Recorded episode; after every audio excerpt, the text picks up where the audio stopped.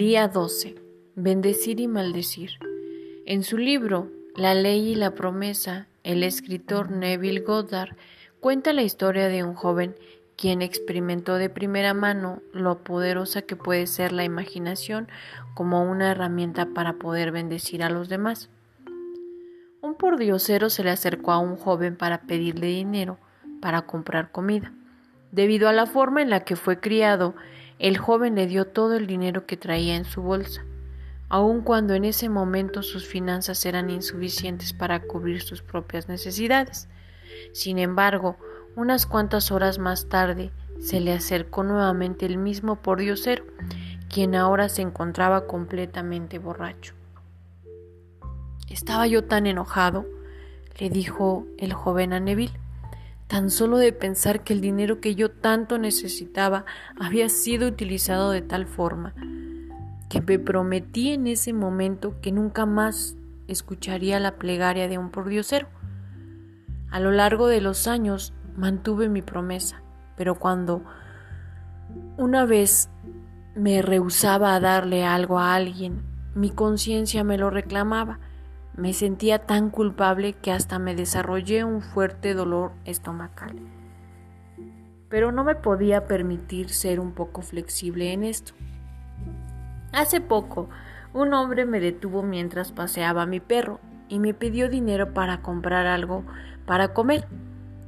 Siendo fiel a la promesa que me hice, se lo negué. Fue amable a pesar de mi respuesta hasta admiró a mi perro y habló de una familia en Nueva York que conoció que criaba perros Cocker Spaniel. Esta vez mi conciencia realmente me estaba molestando.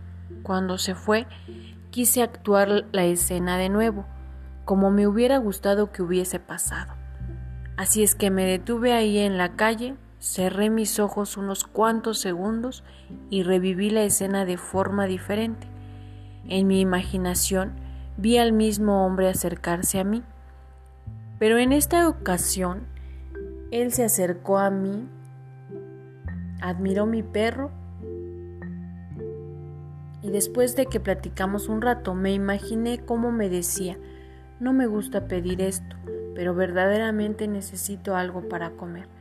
Tengo un trabajo que comienza mañana en la mañana, pero he estado sin trabajo y esta noche tengo mucha hambre. Entonces metí la mano en mi bolsa imaginaria y saqué un billete de cinco dólares imaginario y se lo di amablemente. Este acto de mi imaginación inmediatamente disolvió mi culpa. Cuatro meses después, cuando caminaba con mi perro, el mismo hombre se me acercó y comenzó a conversar de nuevo conmigo, admirando a mi perro.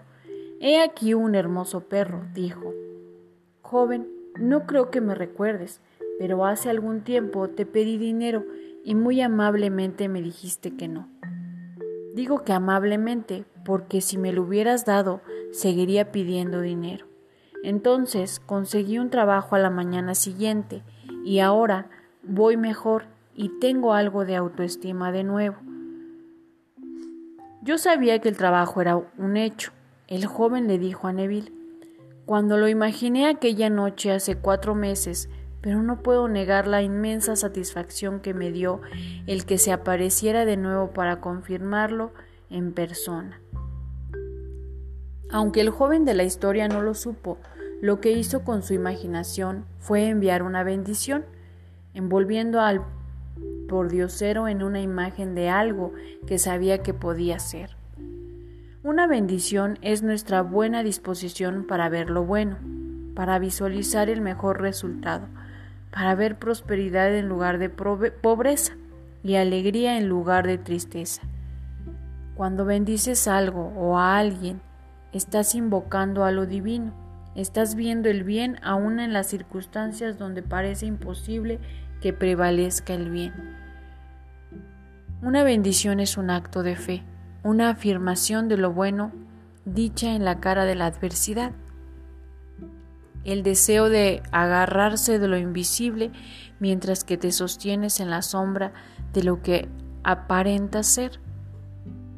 Como el joven en la historia, debemos desear ver todo como nos gustaría que fuera y debemos abrazar esa imagen. Cada uno de nosotros tiene ese poder en su interior y lo utilizamos constantemente. Nos demos cuenta o no. O lo usamos para llamar el bien y para bendecir lo que está enfrente de nosotros, o aceptamos únicamente lo que nuestros ojos nos dicen que está enfrente de nosotros. Y una gran cantidad de veces al día podemos elegir cómo utilizaremos esta fuerza. Acción del día. 1. Lee de nuevo tu plan de negocios para la prosperidad. 2. Coloca tu cuota de dinero del día de hoy en el contenedor y lee la afirmación que está en el contenedor tres veces. 3. Bendice a todos los que están a tu alrededor, incluyendo a los otros participantes en este experimento. Imagina cómo aquellos a quienes bendices y prosperan se rodean del bien. Entonces bendícete a ti mismo e imagina lo mismo.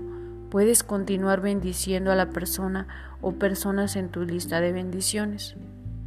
Pensamiento del día. Existe una gran diferencia entre el deseo a, resistir una actividad y la decisión de cambiarla. El que cambia una actividad actúa, mientras que el que resiste una actividad reacciona. Uno crea y el otro perpetúa. La afirmación del día. Elijo ser una bendición para el mundo y mi alrededor.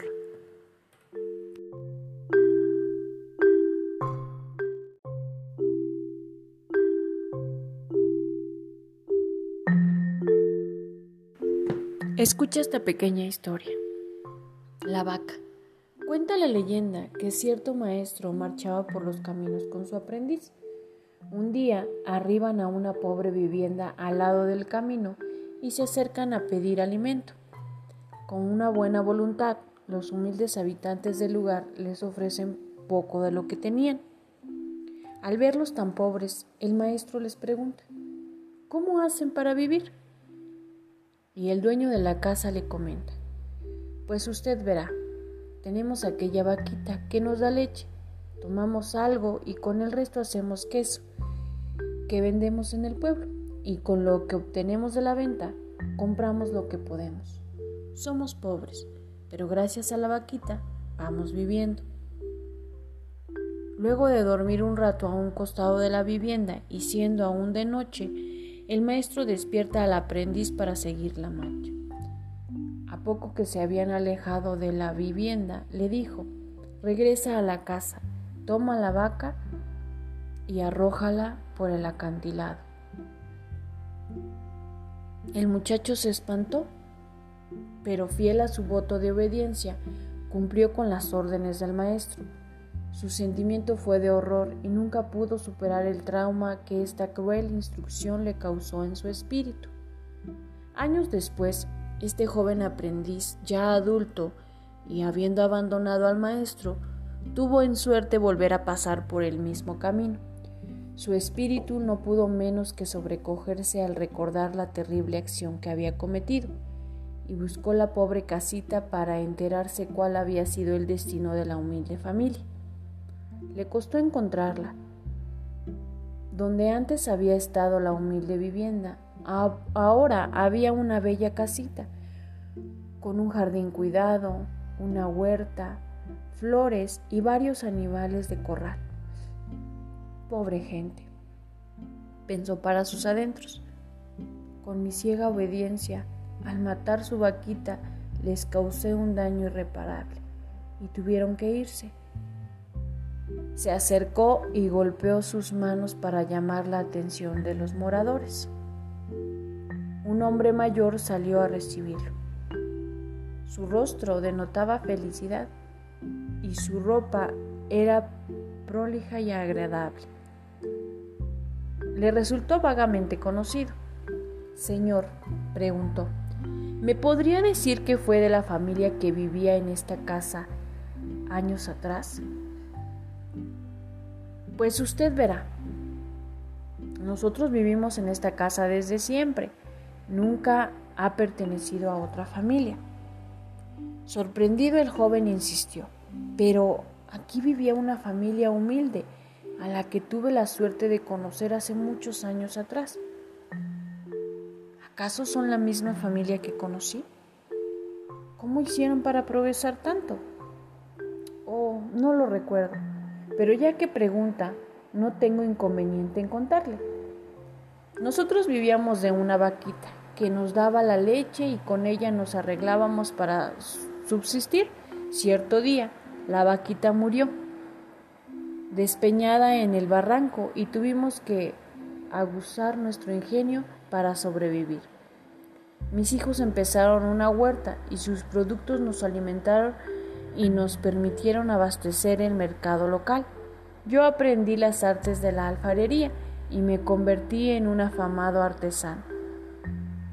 Hoy vienen desde lejos a comprar mis piezas.